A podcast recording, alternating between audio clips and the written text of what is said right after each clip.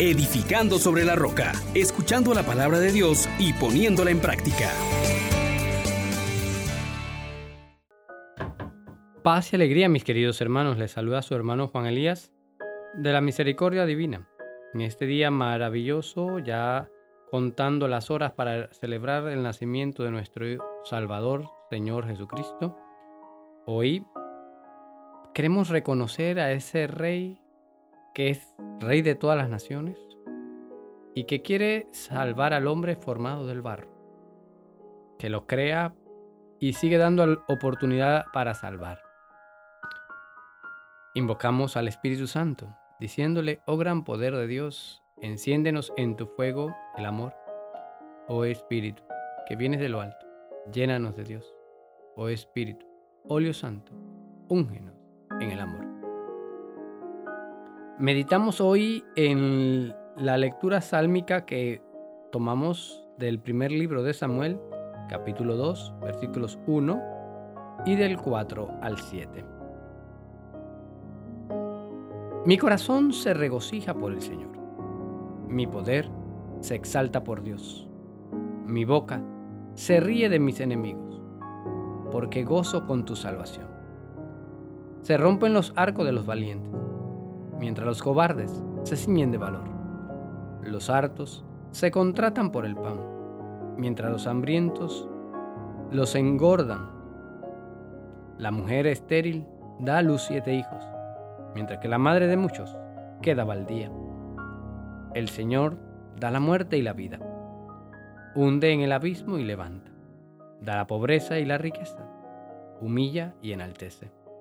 Él levanta del polvo al desvalido, alza de la basura al pobre, para hacer que se siente entre príncipes y que herede un trono de gloria. Palabra de Dios. Te alabamos, Señor.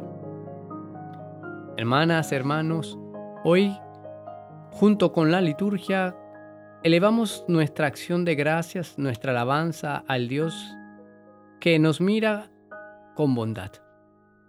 Tanto en la lectura que encontramos a Ana agradecida con Dios, entregando al fruto de sus entrañas a Samuel al templo, como en el cántico que hemos escuchado, al igual que en el Magnífica proclamado por la Virgen, encontramos unos elementos importantes. Dios sigue interviniendo a nuestro favor para salvarnos. Sigue interviniendo para, desde lo insignificante para el mundo, renovar la esperanza, renovar la oferta de la salvación. Nos toma en cuenta y nos brinda su apoyo, su misericordia.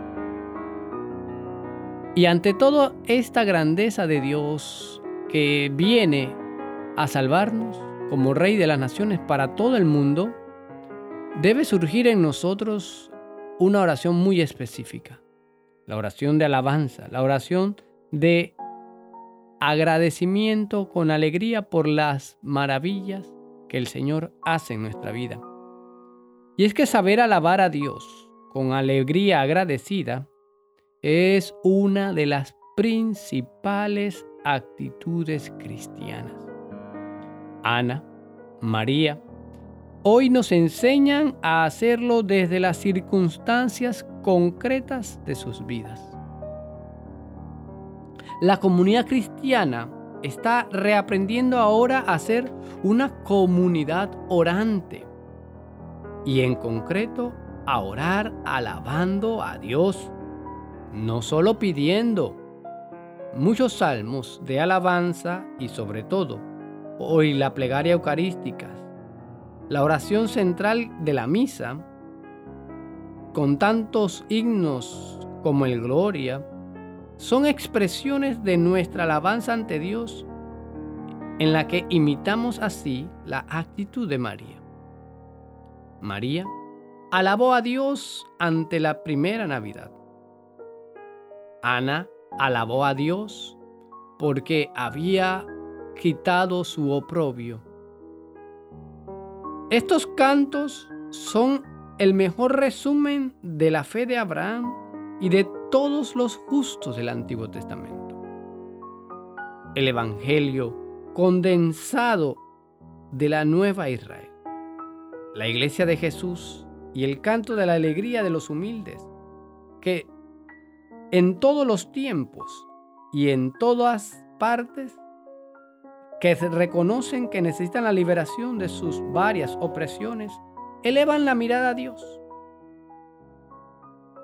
y dan gracias. Gracias por el don de la vida.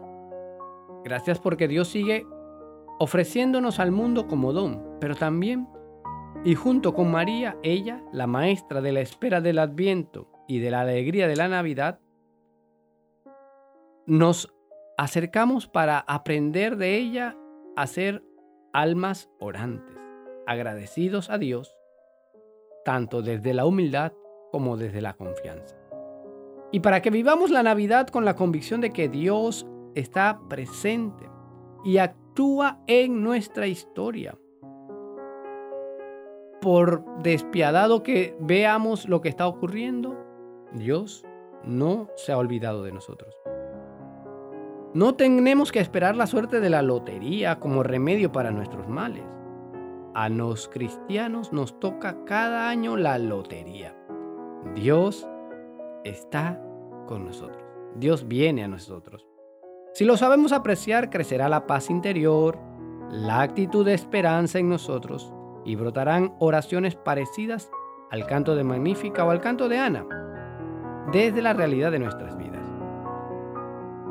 Y ella, María, será la solista y nosotros el coro de alabanza agradecida a Dios.